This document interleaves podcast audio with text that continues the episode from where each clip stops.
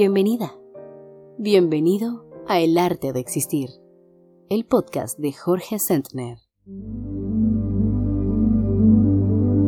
¿Cómo hacer de nuestra existencia un arte? Soy Jorge Sentner. Gracias por acompañarme en el episodio número 31 de El arte de existir.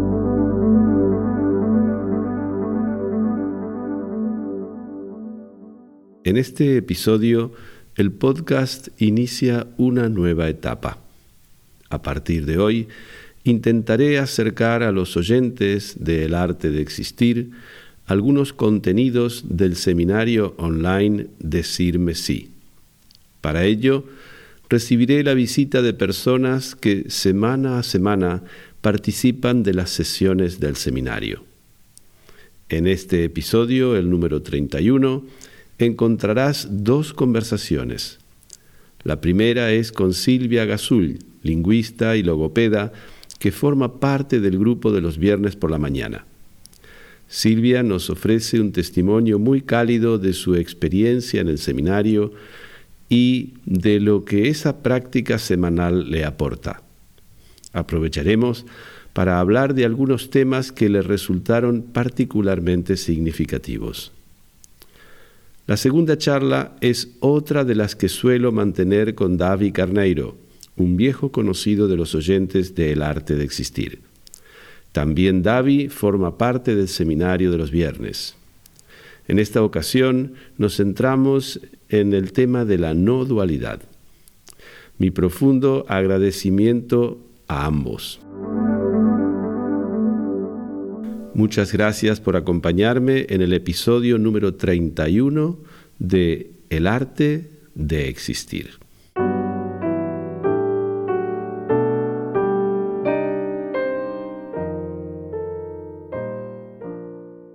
Silvia, primero muchas gracias por eh, acceder a, esta, a este encuentro, a esta charla, para poder transmitir un poco mejor a los oyentes del podcast ¿En qué consiste el seminario Decirme Sí y qué es lo que nosotros hacemos allí? Bienvenida. Gracias a ti, porque siempre es un placer participar en este seminario.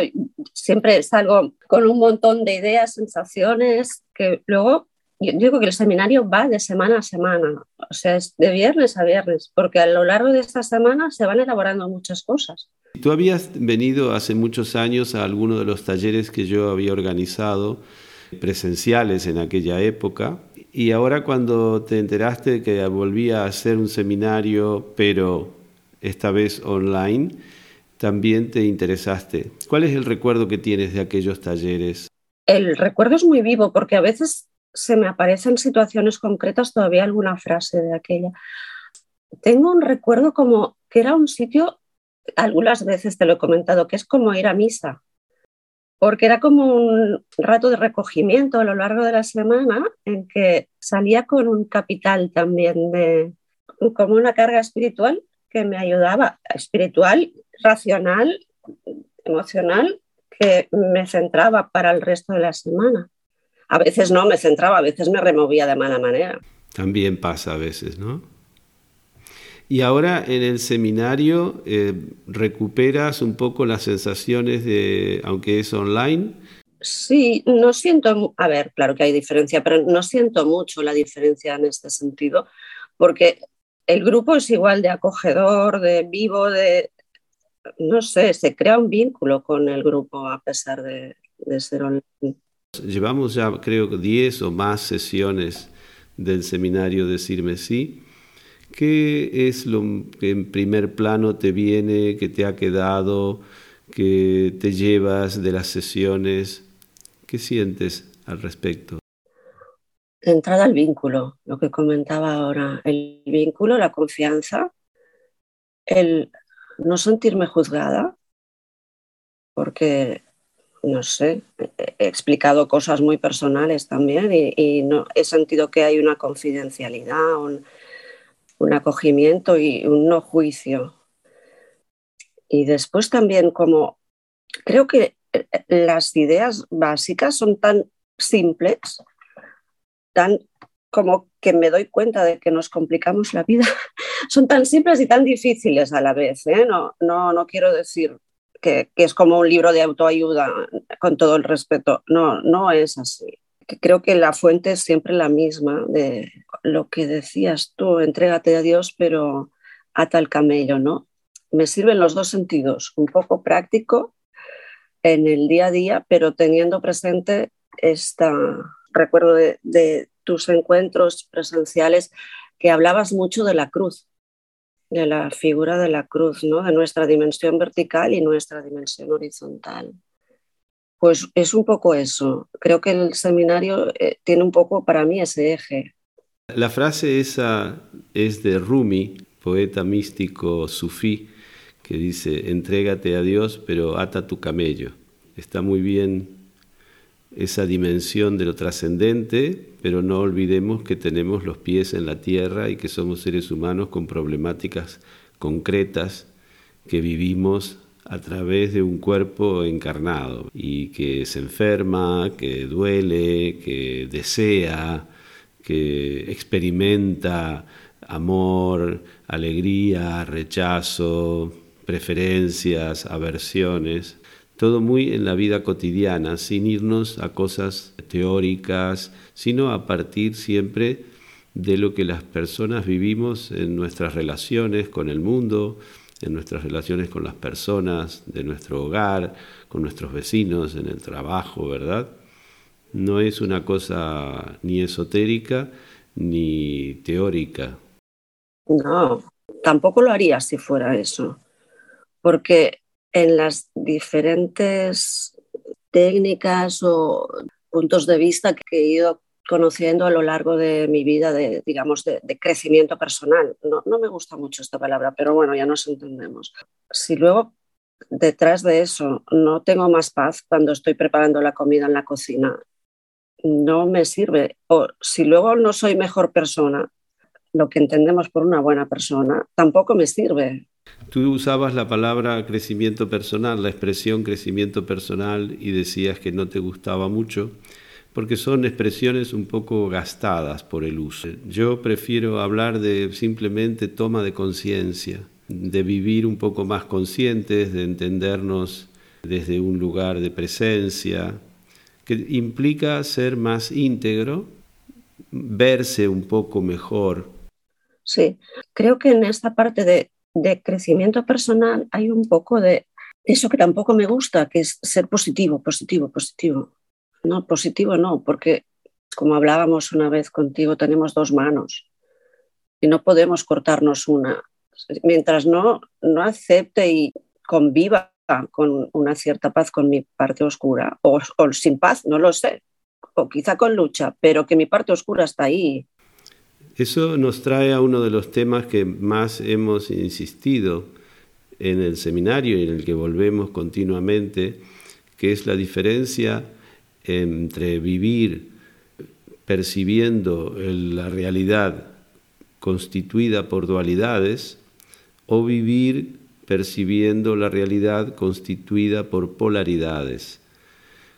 La realidad y nuestra propia realidad. A nosotros mismos también muchas veces nos percibimos constituidos por dualidades, una parte que nos gusta y una parte que no nos gusta, una parte que nos parece más políticamente correcta y otra que nos parece menos presentable, menos mostrable, menos admisible para nosotros mismos.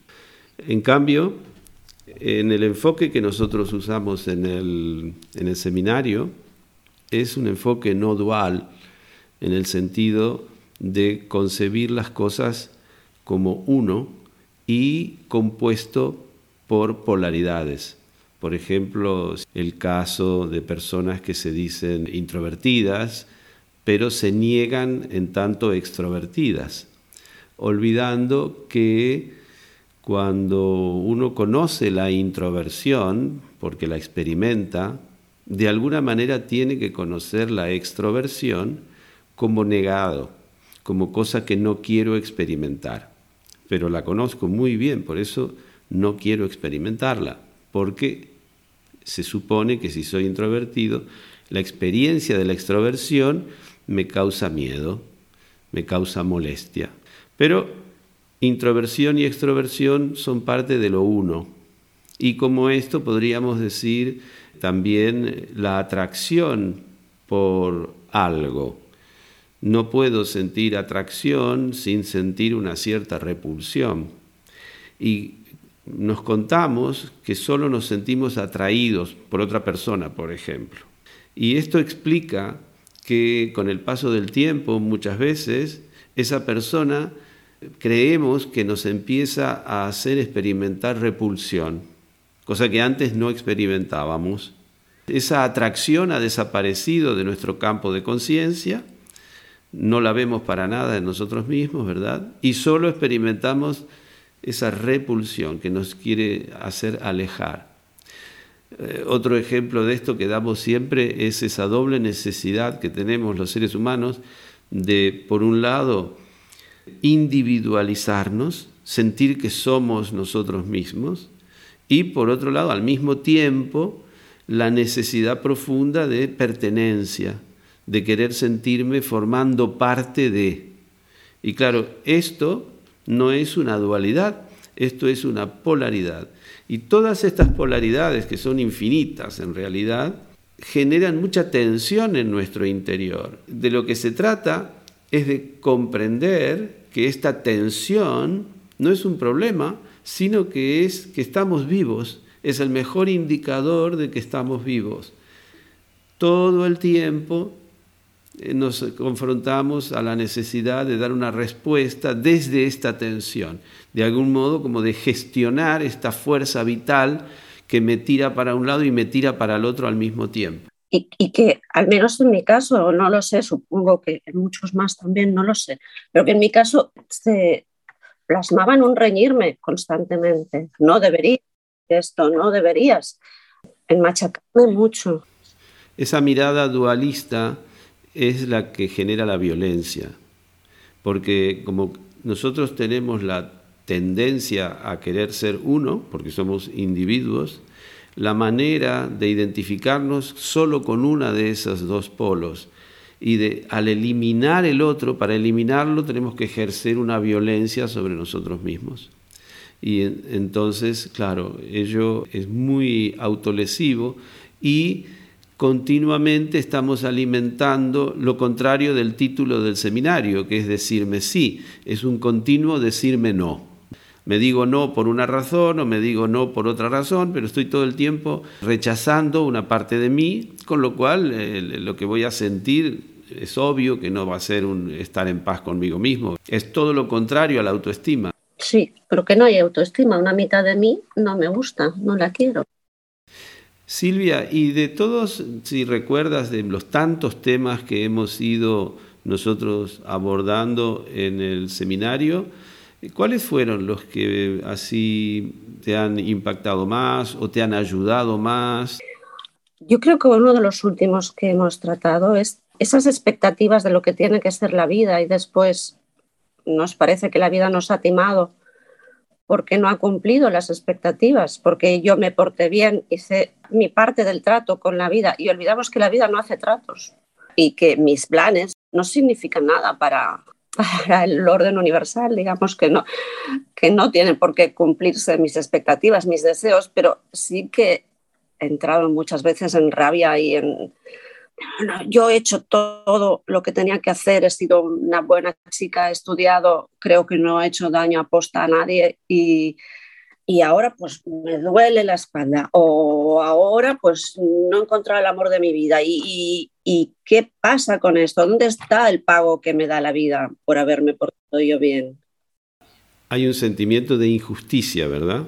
Injusticia, de rabia. Sí, eso genera mucha depresión porque ese sentimiento continuo de sentirse víctima de una injusticia, de no se sabe quién, del destino, de la vida, del mundo, de no se sabe quién, va como socavando las ganas de vivir, porque es un continuo confrontarse a esa mm, decepción.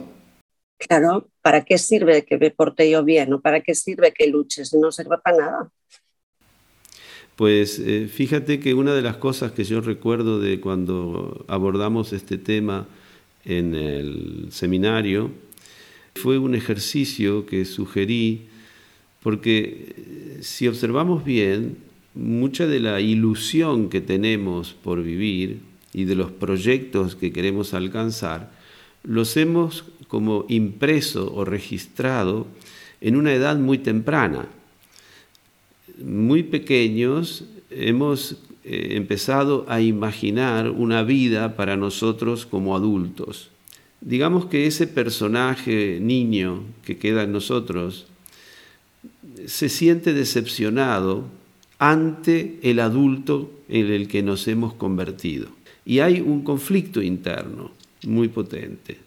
Yo creo que recordar que el ejercicio que habíamos sugerido, porque siempre en el, seminario tratamos de, sacar herramientas, cosas con las que trabajar los asuntos o temas que van surgiendo no quedarnos solo en una explicación o, en la simple expresión de lo que sentimos, sino también de ver, bueno, ¿qué puedo hacer en primera persona para moverme de este lugar, para salir de este lugar, para desplazarme y poder ver las cosas de otro modo?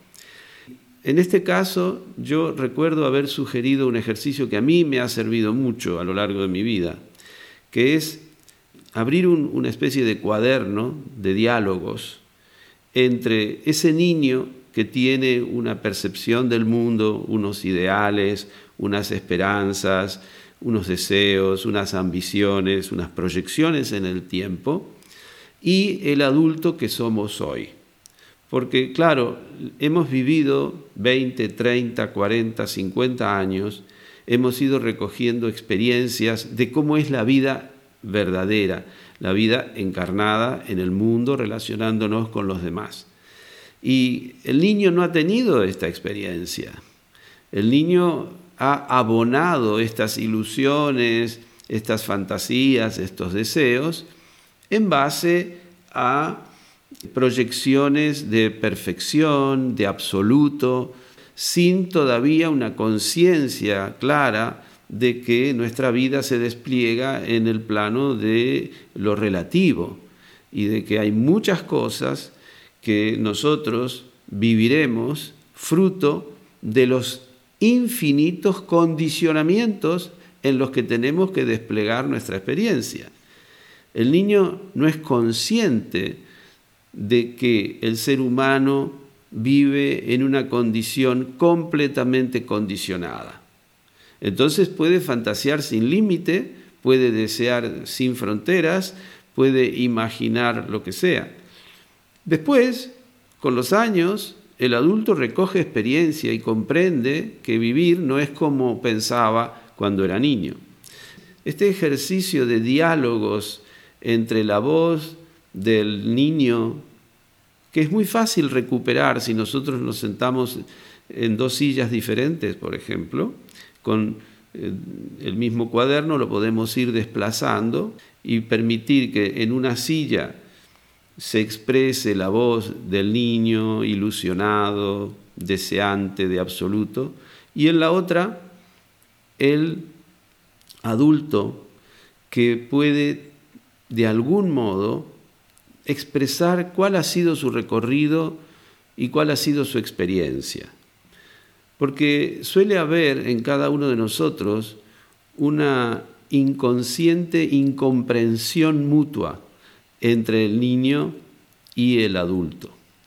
Y entonces ese diálogo, ese encuentro, ese conversar a lo largo de los días puede ser muy enriquecedor para poder llegar a establecer un vínculo, un vínculo amoroso entre ese niño y el adulto, porque eh, muchas veces eh, no hay amor en esa relación, ¿sabes? Hay decepción, hay frustración, hay rabia, reproches, y por el lado del adulto hay mucha incomprensión, se siente poco comprendido, poco entendido por esa parte suya que todavía no ha vivido la experiencia y que está en el sueño de absoluto, en el deseo, en la ilusión, que aspira a una especie de vida perfecta.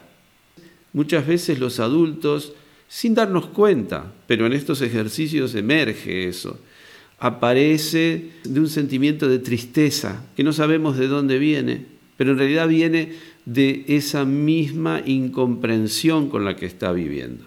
Hay una parte de sí mismo que no lo entiende, que no es empática, que no es capaz de acercarse y decir, validarlo en su experiencia.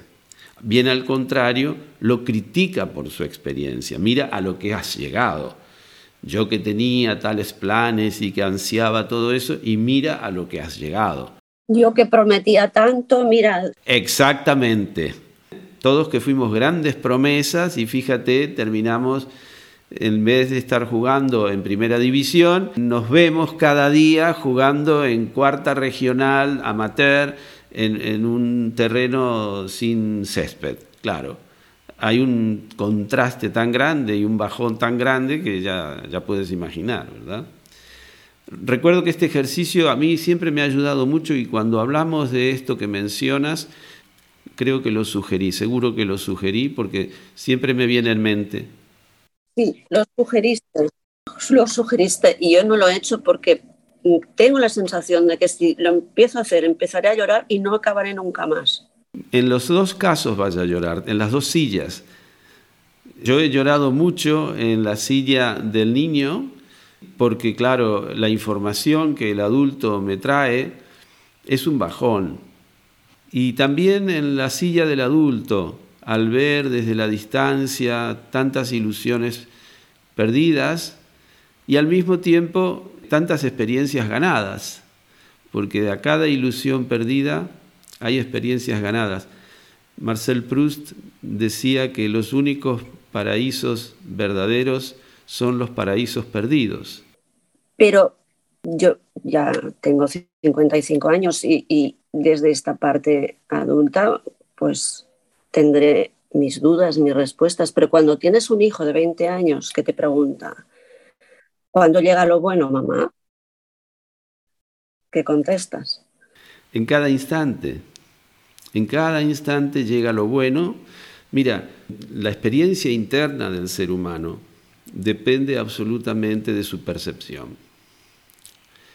Tenemos que iniciarnos en este enfoque y saber que toda nuestra experiencia interna, la calidad de lo que sentimos, la calidad de lo que experimentamos, arranca en cómo percibimos. Si nosotros no nos entrenamos en tomar conciencia de cómo estoy percibiendo cada instante que vivo, no voy a entender por qué me siento así. Uno de los objetivos del seminario justamente es ligarlo estrechamente a la práctica de la meditación. ¿Por qué? Porque en la práctica de meditación nosotros tomamos conciencia de cómo estamos percibiendo las cosas. Tomamos una cierta distancia interior y empezamos a darnos cuenta de las creencias que están contaminando nuestra mirada, de los pensamientos que están contaminando nuestra percepción, de los recuerdos, de las fantasías, de los deseos, de todo ese caudal de actividad mental con el que nosotros estamos identificados y que al identificarnos con ellos contaminan nuestra percepción del presente. La meditación lo que nos permite no es dejar de creer lo que creemos o pensar lo que pensamos. No se trata de no pensar, no se trata de cambiar nada. Es lo mismo tomar conciencia. Y al tomar conciencia, al darme cuenta de que tengo en mi mente esos pensamientos, puedo dejar de identificarme con ellos. Y ya el no identificarme con una creencia, con un pensamiento, con un deseo, con un recuerdo, con, un, con una experiencia. Nosotros vivimos creyendo eh, erróneamente que somos nuestras experiencias.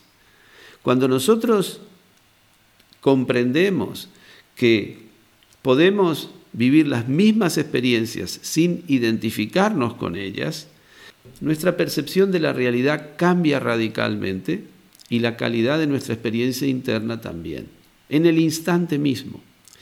De lo que se trata, y creo que todo el tiempo en el seminario eh, apunto en esa dirección, es a que practiquemos la atención para darnos cuenta de con qué me estoy identificando, es decir, quién es el yo que está detrás cada vez que digo yo, de quién estoy hablando. Si yo pronuncio la palabra yo y estoy hablando de una experiencia traumática que tuve en mi infancia, naturalmente mi experiencia presente estará contaminada por aquella experiencia traumática. Pero si yo tomo conciencia de que yo no soy mis experiencias, entonces esa contaminación en el instante mismo desaparece y me puedo relacionar con el presente tal cual es. Existe entre los distintos tipos de meditación una meditación bastante conocida que se llama vipassana y mucha gente hace retiros de 10 días de silencio de vipassana y luego continúa con esa práctica meditativa. ¿Qué quiere decir vipassana? Vipassana quiere decir ver las cosas como son. La práctica, el único objetivo que tiene es que podamos ver y relacionarnos con las cosas como son. Y para ello necesitamos saber quién soy, porque la relación que más nos afecta cuando no nos relacionamos con lo que es, es la relación conmigo mismo. Es la relación con un yo que se cree histórico, que se cree el hijo de mi madre y de mi padre, que se cree el que fue al colegio en tal lugar, el que vivió tal cosa, o el que aprendió tal cosa, o el que compró tal cosa, o el que creó tal obra. Todo eso es lo que contamina nuestra percepción del instante presente tal como es. Cuando nosotros podemos limpiar esa percepción, ahí es donde puedes decirle a tu hijo de 20 años que ahí empieza lo bueno, porque también ahí empieza lo malo. Es decir, que bueno y malo forman parte de lo uno. Empiezas a ver lo uno no empiezas a ver lo bueno como lo contrario de lo malo, sino que en un extremo está lo que consideras bueno, es decir, lo que te agrada, lo que va con tus leyes morales, lo que te resulta eh, atractivo, y en el otro extremo del mismo segmento está lo que no te gusta, está lo que crees que está mal, está lo que crees que no se debe hacer, etcétera, etcétera, etcétera. Lo bueno empieza cuando ves las dos puntas de la polaridad. En lo más oscuro empiezas a ver la luz. En lo más oscuro empiezas a ver la luz porque la luz no puede ser sin lo oscuro. Esto en las filosofías orientales lo suelen representar con la flor del loto que es la flor de la iluminación, de la sabiduría, de la plena conciencia, y que nace en el lodo, nace en el agua turbia, en el agua sucia. Es decir, de lo más oscuro y bajo es donde nace lo superior y luminoso. Cada instante presente, cuando nosotros nos relacionamos con Él sin toda la contaminación de lo que suele llamarse nuestro yo psicológico, nuestro yo biográfico. Cuando simplemente observamos el instante presente, cada instante presente, veremos que la vida se presenta plenamente en este instante. Y no hay un instante en el que la vida no se esté presentando plenamente. Por lo tanto, si lo que buscas es lo bueno, es aquí ahora. Es aquí ahora, porque no hay otro instante privilegiado más completo que este instante. Es el, el, continuo ahora, lo que Eckhart Tolle llama el poder de la hora, es descubrir la plenitud del instante presente, a ese instante tu actitud es de aceptarlo plenamente y por eso nuestro seminario se llama decirme sí. ¿Qué quiere decir?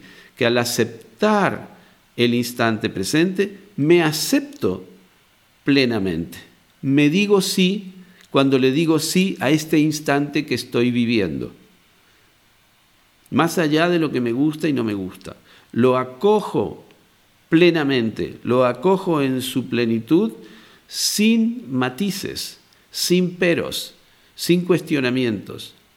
Y allí es entonces donde yo empiezo a experimentar la autoestima, es decir, que soy amor, que vibra en mí el amor suficiente como para acoger los dos extremos de la polaridad en todas sus formas.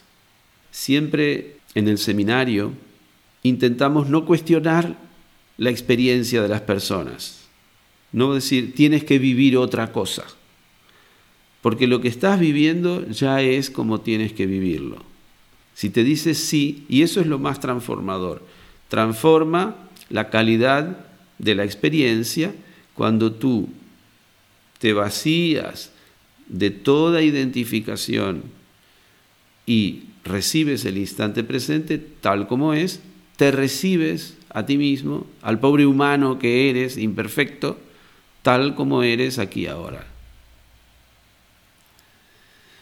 Cuando presentaste este seminario último, dijiste que era un modo de practicar la presencia. Y eso ha sido para mí lo más evidente. En las dos horas y media que estamos sentados hablando, hay ratos que lo que, o días que, en que el tema que aparece me puede tocar o me parece más cercano o menos cercano. Normalmente todos me parecen cercanos, pero puede ser. Pero lo que sí que está claro para mí es que estas dos horas y media son un ejercicio de, de presencia completas. Me pasan volando, en el que ha habido una escucha real y que no hay un juicio en este sentido. Ya es una experiencia de acogida de lo bueno y de lo malo, volvemos a lo mismo pero yo me quedo con, una imagen que, realmente para mí resume lo que hemos hablado hoy también, es la del abrazo. Veo esto como una virgen con los brazos abiertos para acoger al niño. Y en este abrazo yo creo que ya está explicado para mí todo, está contenido todo lo que, lo que hacemos y cambia. A partir del momento que abrazas, todo esto, que te abrazas, cambia. Jorge charla con Davi. Un diálogo abierto de corazón a corazón. Nos pasamos, Jorge, la vida suponiendo que la vida está hecha de personas y cosas separadas, ¿no? Y en esta separación eh, nos sentimos muchas veces aislados, ¿no? De uno de otro y del mundo en nuestro alrededor. ¿Cómo podríamos, Jorge, explicar, principalmente para las personas que no están familiarizadas con la filosofía oriental o que nunca han meditado, lo que significa esto de no dualidad? Esto de que no hay una separación en la vida. ¿Qué sería, Jorge, para ti, ¿no? la no dualidad? Gracias por la pregunta, David, porque es un tema esencial y es un tema al que todo el tiempo estamos volviendo en las sesiones del seminario del arte de existir. Creo que, como tú dices, es difícil abordarlo a través de palabras, la mejor manera es abordarlo a través de la meditación, porque de lo que se trata es de experimentar esta no dualidad de la realidad, experimentar que la realidad es una y no dos. Nosotros, no obstante, vamos a hacer un esfuerzo para, tal vez en esta charla, tal vez merece más charlas, acercarnos a lo que es la no dualidad y sobre lo que se han escrito tantos volúmenes, tantos libros, etc. Posiblemente algunas personas de las que escuchan el podcast sí han tenido noticia de corrientes filosóficas como la llamada, por ejemplo, Vedanta Advaita en la India. Hay toda una corriente de una, un neo-Vedanta Advaita en Occidente, con muchas personas que han tenido la revelación súbita muchas veces de la no dualidad y se encargan de explicar, de transmitir y de facilitar la experiencia de la no dualidad. En realidad, esto está en todas las tradiciones espirituales del mundo porque no deja de ser una experiencia al alcance del ser humano. Lo que ocurre es que nosotros, en nuestra vida cotidiana, estamos viviendo en un estado de conciencia que no nos permite realizar esta no dualidad. Bien al contrario, vivimos en un estado de conciencia dual. ¿Por qué se produce esto? Porque en general solemos identificar la residencia de nuestra identidad la residencia de nuestro yo en nuestra mente. Solemos identificarnos con un yo que existe en nuestra mente. Dado que nuestra mente cotidiana aprehende la realidad dividiéndola, comparándola, midiéndola, tenemos una percepción de las cosas como una dualidad. Vamos a poner ejemplos para que esto se pueda entender bien.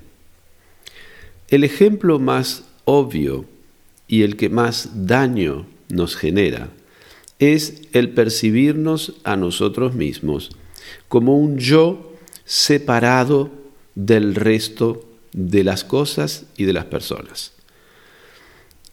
Cada uno de nosotros vivimos en general concibiéndonos como, decía Leibniz, como una mónada sin ventanas, como una individualidad separada del resto. A partir de allí, todo lo vemos desde esa perspectiva dual. Por ejemplo, nosotros solemos decir, yo soy así y no soy asá. Pongamos el caso de una persona que trata de explicar que es introvertida. Esa persona dice, yo soy introvertida y por lo tanto niega que es extrovertida. Se ve como una dualidad. Es un extremo y no es el otro extremo. En realidad, cuando nosotros lo miramos desde una perspectiva no dual, lo que vemos es que entre la introspección y la extroversión hay un segmento único. En un extremo del segmento está el 100% de la introversión el otro extremo del segmento está el 100% de la extroversión, por lo tanto el 0% de la introversión. Pero son parte de lo uno, son parte de una misma cosa, no son dos. Otro ejemplo que puede servir de esto en el arte de existir, cada tanto organizamos unos retiros de meditación en la naturaleza. Hace muy poco hemos organizado un retiro, muy bonito por cierto, que desplegamos a lo largo del fin de semana bajo el título Silencio y Quietud. Si esto es visto como una dualidad, significa que dejamos fuera todo lo que es sonido y lo que es movimiento. Pero no, la práctica del silencio y de la quietud implica necesariamente tomar conciencia de que silencio y sonido no son dos y que quietud y movimiento no son dos, son los dos extremos de lo mismo. Es decir, que dejamos de ver la realidad como una dualidad, no son dos cosas distintas, sino que son polaridades. Nosotros tenemos el ejemplo del globo terrestre en el que tenemos el polo sur y el polo norte. No se puede concebir el globo terrestre con solo uno de los polos. Existe el polo sur porque existe el polo norte. Yo siempre doy el ejemplo de una pila. La pila tiene dos polos opuestos. Son dos energías opuestas. Y porque son opuestas, esas dos energías generan entre sí una tensión extraordinaria. Los seres humanos estamos constituidos por infinitas polaridades. Lo importante es ver que todas esas polaridades en nosotros generan tensión. Esa tensión que en el ser humano genera la introversión y la extroversión, el deseo de algo y el temor a eso mismo que desea, son lo que se llama la vida, estar vivo. Estar vivo es sentir todas esas pensiones internas que nosotros necesitamos gestionar. Ahora bien, cuando hablo de silencio, y hablo de quietud, no estoy hablando de una dualidad, estoy hablando de una polaridad. En el núcleo del sonido hay silencio y lo que define al silencio es el sonido. No puedo separar la luz de la oscuridad, son uno. Estos son ejemplos diferentes de lo que normalmente se llama no dualidad. En India le llaman Advaita. Vaita sería dualidad, Advaita no dualidad. Esto sería un primer acercamiento al concepto de no dualidad y en el que esencialmente empezamos a mirar las cosas compuestas por polaridades. Siempre doy el mismo ejemplo. No podemos ir a comprar, por ejemplo, un par de zapatos y comprar solo la parte de afuera del zapato. Cuando nos van a vender el zapato, nos venderán la parte de adentro y la parte de afuera del zapato. No se pueden separar. Lo de afuera y lo de adentro forman parte de lo uno, no son dos cosas. Llevado al ser humano es cuando nosotros realizamos que yo no soy sin el mundo, que yo no soy algo separado del otro, que yo soy yo cuando estás tú, y es tu presencia la que de alguna manera determina mi identidad en este instante. Soy en función y en la relación con el otro. Soy en la relación con el mundo. Esto nuestra conciencia cotidiana no lo percibe. Percibimos separación y porque percibimos separación, buscamos puentes de comunicación, de unión, que es lo que llamamos el amor. Cuando estamos enamorados, sentimos esta conciencia que todo lo muestra como uno. Lo vemos con nuestros hijos, lo vemos con los padres, lo vemos con las personas que amamos. Mm, dejamos de verlo en cierto momento, dejamos de sentirlo, porque nos hemos otra vez desconectado de este punto de conciencia que realiza la no dualidad. Cuando nosotros meditamos, estamos meditando muchas veces según prácticas que vienen del budismo, y el budismo propone la práctica de la meditación como un camino para conocer nuestra auténtica naturaleza, dice. ¿Qué quiere decir conocer nuestra auténtica naturaleza? Nuestra no separatividad.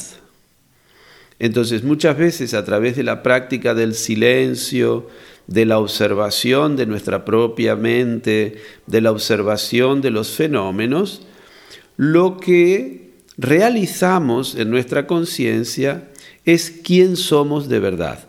Es decir, que somos algo que forma parte del todo, que forma algo no separado del resto de las cosas. Por eso es que cuando nosotros, gracias a la práctica, alcanzamos ese grado de conciencia, nos sentimos inundados de amor, inundados de compasión, inundados de empatía, porque sentimos con el otro, porque el otro no es algo distinto a mí. Ahí es cuando nosotros podemos encarnar una conciencia no dual. Jorge, tu has hablado eh, em especial desta visão do budismo, pero a no dualidade está presente também em muitíssimas tradições, não como o, o sufismo, hinduísmo, e hasta em las enseñanzas do Cristo, não? Já os griegos decían, conócete a ti mismo, estaban también hablando exactamente de esto. Profundiza en el conocimiento de quién eres y entonces verás que no eres eso que percibes. Entonces, Jorge, eh, ¿a qué llamarías a la no dualidad? ¿Sería una tradición espiritual, una filosofía, un camino de autoconocimiento o sería justamente una experiencia práctica? La no dualidad es como las cosas son, y luego se han desarrollado filosofías, corrientes de pensamiento, corrientes espirituales que tratan de transmitir a las personas un camino para que conozcan en la experiencia cómo las cosas son en realidad. ¿Quién soy de verdad?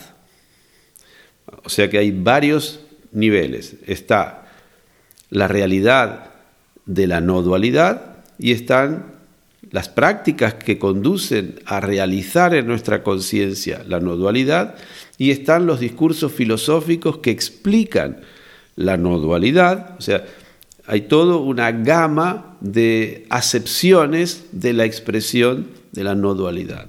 Entonces, esta visión dual de las cosas sería más una creencia producida por la ignorancia, ¿no? La ignorancia de la, real naturaleza de la realidad. Sí, está propiciada sobre todo por un defecto perceptivo.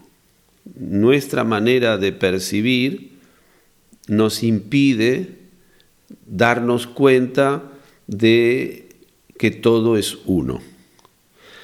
Ahora bien, gracias a este defecto perceptivo se ha podido desarrollar la ciencia no estamos hablando de una ignorancia por un lado y una sabiduría por otro lado. También la sabiduría y la ignorancia forman parte de la no dualidad. No es distinto sabiduría que ignorancia. Forman lo uno. Si no tuviéramos este defecto de percepción, posiblemente no se desarrollarían ciertas ciencias que están basadas en la comprobación de lo que funciona y lo que no funciona, de lo que es exacto y lo que no es exacto, de lo que es correcto y lo que no es correcto. De hecho, en un cierto momento del desarrollo de las ciencias, Cuando los científicos estaban estudiando y querían aplicar sus formulaciones matemáticas y sus modelos matemáticos al conocimiento de lo infinitamente pequeño y de lo infinitamente grande, se dieron cuenta de que esta manera de abordar la realidad no les bastaba.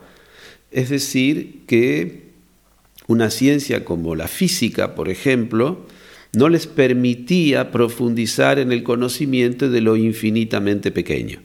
Y de allí es que surgió lo que se llama la mecánica cuántica, la física cuántica, en la que hubo que romper los paradigmas de la ciencia hasta ese momento y ampliarse a otro tipo de verificación de la verdad científica. Tenemos en mente todos el famoso ejemplo del gato de Schrödinger, en el que se pregunta dónde está el gato, si el gato está dentro de una caja o está fuera de la caja. Desde la física tradicional, el gato debía estar en uno o en otro de los lugares, pero él pudo demostrar matemáticamente que el gato estaba dentro de la caja y al mismo tiempo estaba fuera de la caja. Esto evidentemente desde una perspectiva dualista no puede ser aceptado. Ahí tenemos un buen ejemplo de un pensamiento no dual aplicado desde la ciencia. Hubo que trascender el pensamiento dual para poder explicar el comportamiento de las partículas en el interior de un átomo. Si no, era imposible modelizarlo matemáticamente. Se puede comprender muy bien lo que quiere decir la no dualidad, pero que sería más difícil correlacionar con nuestras experiencias cotidianas. ¿Cómo podríamos correlacionar con nuestra experiencia en el seminario o en las sesiones de terapia, justamente mucho del sufrimiento que una persona lleva a su proceso terapéutico viene derivado de una mirada dual. Un ejemplo, llega una persona dolorida, muy sufriente, y me explica que su mujer se quiere separar. Este hombre se siente abandonado, se siente solo, se siente triste, se siente fracasado, está muy mal porque su mujer un día le dice que quiere dejarlo. Cuando él expresa todo esto, durante varios minutos, yo lo escucho. Trato de mirarlo con el corazón, no mirarlo con mi mente. Trato de no juzgarlo, trato de acogerlo en su dolor. Pero entonces, ¿qué veo yo cuando lo miro desde el corazón? Veo que me está mostrando solo la mitad. Entonces lo que le propongo es que en una silla que pongo cerca de su silla, permita que se siente y que se exprese la otra mitad. ¿Cuál es la otra mitad de esta persona que se siente sola, triste, abandonada, rechazada, etcétera, etcétera. La otra mitad es la que él no ha admitido en sí mismo, lo que llamamos su sombra. Entonces yo le pido que se siente en la otra silla y que permita que hable el hombre que hace mucho tiempo está harto de su mujer que mil veces ha fantaseado con dejarla, que no sabe cómo hacerlo, que no ha sido capaz por las razones que sean, por creencias, por eh, trabas, por frustraciones, no ha sido capaz de expresar su fatiga en esa relación, su incapacidad para seguir allí, para seguir alimentando el amor, su deseo de partir. Y es instantáneo.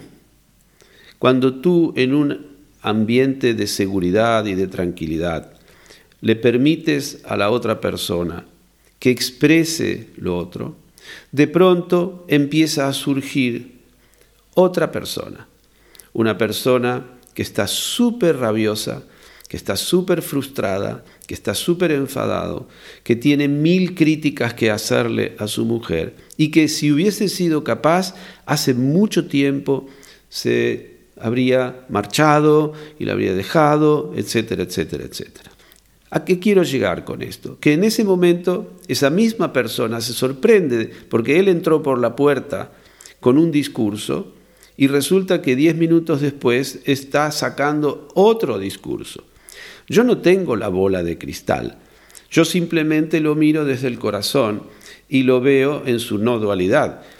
Y entonces, como sé cómo está compuesta la realidad, sé perfectamente que no puede una persona solo querer estar con alguien, porque entonces está ignorando la polaridad. Una vez que esta persona reconoce esta polaridad, su discurso de persona abandonada ya no tiene ninguna funcionalidad, no puede seguir instalado en esa mitad de sí mismo. Entonces, lo que le ofrezco es una tercera silla, una tercera silla en la que pueda observar cómo son esas dos personas tan distintas que habitan en él. Para que tome conciencia de que cuando dice yo, tiene que ver muy bien quién está hablando. Y que existe la posibilidad de hablar y de vivir desde esa tercera silla en la cual uno es consciente de su polaridad. Básicamente no buscamos ningún cambio, solo buscamos un conocimiento para que la persona pueda actuar de una manera responsable. En la primera silla, él se veía y encarnaba a la víctima, era un hombre abandonado por su mujer. En la segunda silla era el victimario, era el que detestaba a su mujer y la, la, criticaba, la juzgaba, pensaba lo peor de la mujer que él se supone que ama. Y en la tercera silla puede tener una mirada más amplia, más inclusiva, es decir, más amorosa, y verse a sí mismo desde el amor. ¿A qué nos conduce esto? A la autoestima, la autoestima es esencialmente la capacidad de incluir nuestra sombra, incluir ese polo negado de nosotros mismos. Es absolutamente ligado la autoestima a la no dualidad. Por eso el seminario se llama Decirme sí. Es un seminario sobre la autoestima y por lo tanto está profundamente ligado a la práctica de la no dualidad. Sin este paso de la conciencia, este salto de la conciencia a la no dualidad, simplemente no hay amor en nosotros. Hay miedo, hay rabia, hay celos, hay sentimiento de abandono, hay sentimiento de rechazo, pero no hay amor. Llegamos al amor, llegamos a la compasión, descubrimos en nosotros todo eso cuando nos situamos en una conciencia no dual. El amor, Jorge, sería entonces la, una de las herramientas para trascender esta visión dual de las cosas, ¿no? para poder despertar un poco de esta ilusión de la dualidad. Yo no diría que sea una herramienta, David. El amor es lo que somos. No hay un yo que va a utilizar al amor como herramienta. Somos amor. Cuando nosotros descubrimos nuestra auténtica naturaleza, lo que descubrimos es que somos amor. Entonces no hay un yo separado del amor que lo va a usar o como una herramienta. No, vas a ser quien tú eres. Simplemente vas a ser quien tú eres y tú eres amor igual que cualquiera de nosotros.